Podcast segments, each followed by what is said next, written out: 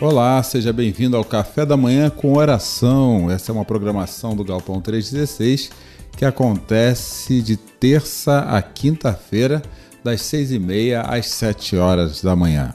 O propósito do Galpão 316 é conectar e levar pessoas a um relacionamento simples, crescente e sadio com Jesus. Esperamos que essa mensagem fale profundamente ao seu coração.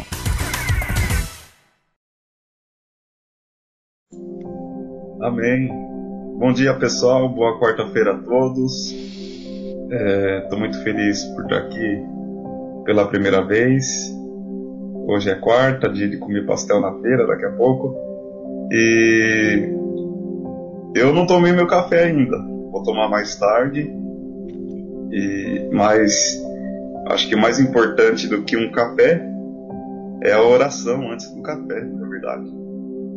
É, a reflexão que eu trouxe para vocês hoje, nesta, nesta manhã, ela está é, no primeiro livro das Crônicas, capítulo 4, versículo 9 ao 10, que diz assim: Foi Jabes mais ilustre é, do que seus irmãos.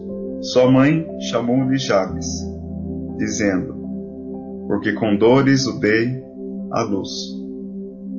Jabes invocou o nome de, do Deus de Israel, dizendo: Ó, oh, tomara que me abençoes e me alargues as fronteiras, que seja comigo a tua mão e me preserves do mal, de modo que não me sobrevenha aflição. E Deus lhe concedeu o que lhe tinha pedido. Já peço desculpa caso os cachorros daqui de casa latirem, que às vezes passa alguém na rua e, eles estranham, mas é para nós aqui é super normal isso.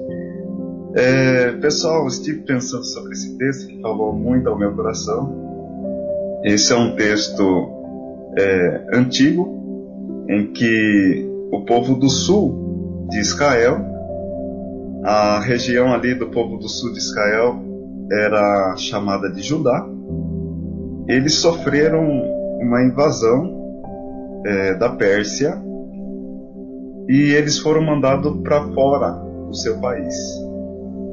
E nisso, o que, que aconteceu? Aconteceu que, estando fora do, do, do país de origem, eles perderam territórios, eles tiveram contato com, com outras crenças e tudo mais. Só que acontece que muda o rei da, da Pérsia, e no que muda o rei da Pérsia, é, para um chamado Ciro, ele autoriza a volta do povo de Judá para sua terra. Só que tem um, um, grande problema, não é tão fácil o, o retorno né, para a terra. Eles tinham perdido as casas, eles tinham é, muitas casas tinham sido destruídas, muitas famílias tinham sido mortas, eles perderam território.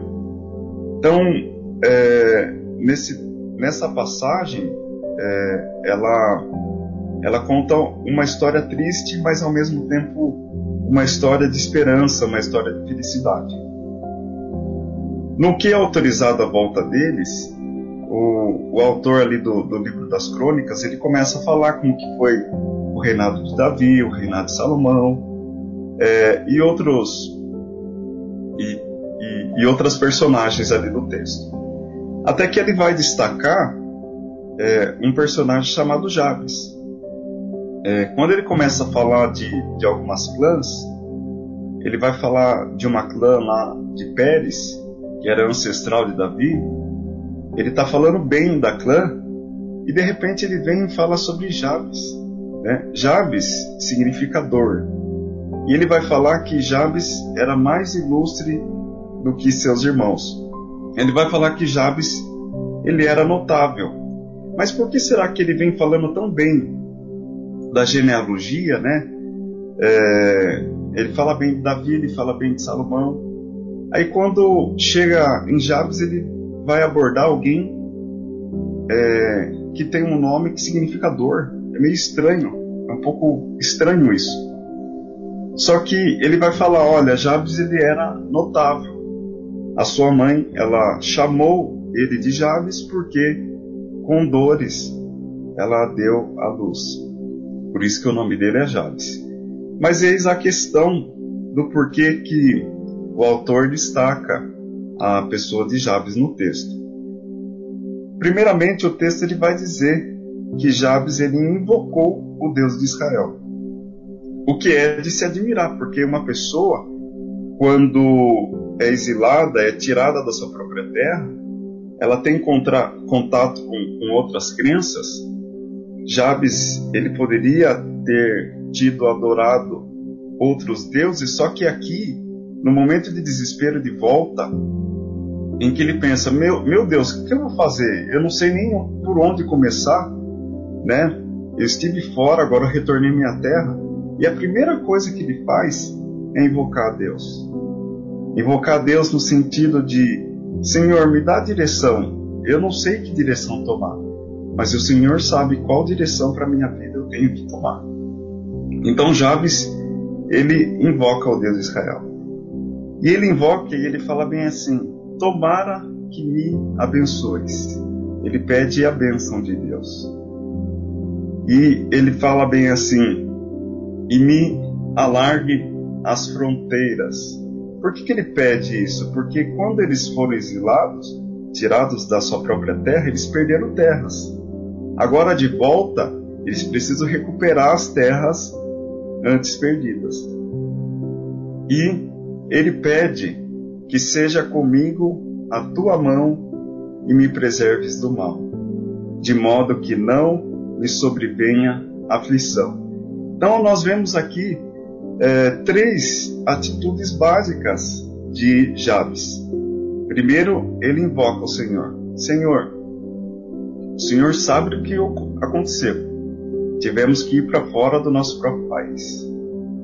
O que a gente pede é que o Senhor me abençoe, que o Senhor alargue as minhas fronteiras. O que a gente pede é que o Senhor esteja comigo, que o Senhor nos preserve do mal. E a resposta veio. A resposta é que Deus lhe concedeu tudo o que ele tinha pedido.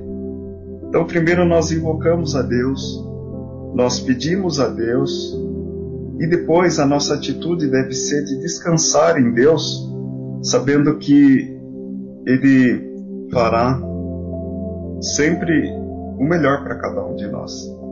E foi isso que Jabes pediu a Deus. Ó, oh, tomara que me abençoes e me alargues as fronteiras, que seja comigo a tua mão e me preserve do mal, de modo que não me sobrevenha aflição. E descansando em Deus, e Deus lhe concedeu tudo que ele lhe tinha pedido. Essa reflexão que eu deixo para cada um que está aqui me assistindo, assistindo ao Cláudio, nesse café da manhã com oração. Que Deus abençoe a todos vocês. Olá, eu sou o Cláudio, pastor aqui do Galpão 316, e desde já eu quero te agradecer por me ouvir. Primeiramente, eu quero te pedir que ouça até o final o recado que eu tenho para te dar, pois ele é muito importante para a gente e eu creio que para você também. Eu vim aqui para falar a respeito de como você pode contribuir para o ministério, para a Igreja Galpão 316. Há duas formas. A primeira são os dízimos, que é uma responsabilidade que todos nós, inclusive eu, membros dessa igreja, temos em sustentar as estruturas comuns da igreja. Mesmo nesse período online, nós temos estruturas, despesas que são comuns e de benefícios de todos. E mais que isso, elas nos ajudam a cumprir a missão que Jesus nos deu de levar a palavra dele, o evangelho dele, para as pessoas e trazer um pouco de alegria, paz e esperança nesses períodos de dificuldade. A outra maneira é através de uma oferta esporádica. Os dízimos são regulares e as ofertas são esporádicas. Talvez você não seja membro dessa igreja e esteja ouvindo essa mensagem. Nós somos um grupo de pessoas realmente preocupados em impactar positivamente a vida das pessoas. E uma oferta muitas vezes é bem-vinda. Tudo requer despesas, investimento. E a maneira de você fazer isso é a seguinte: tem duas formas. A primeira é através da nossa chave Pix, que é o número do nosso CNPJ. Ela é a seguinte: 30 667 669 barra 0001 traço 00. Essa é a nossa chave Pix. Ou mediante a transferência e depósito bancário no Banco Itaú, agência 4522, conta corrente 386640. O CNPJ é o mesmo, 30667 669 barra 0001 traço 00 em nome da Igreja Galpão 316. Eu tenho certeza que você abençoará muitas vidas com isso. E nós temos um código de transparência. Caso você queira saber como investimos os nossos dízimos, basta entrar em contato comigo através do número 15 99153 3732 e eu te passarei para o tesoureiro da nossa igreja, cuja responsabilidade é administrar fielmente as finanças da igreja. Um abraço e muito obrigado por me ouvir até aqui.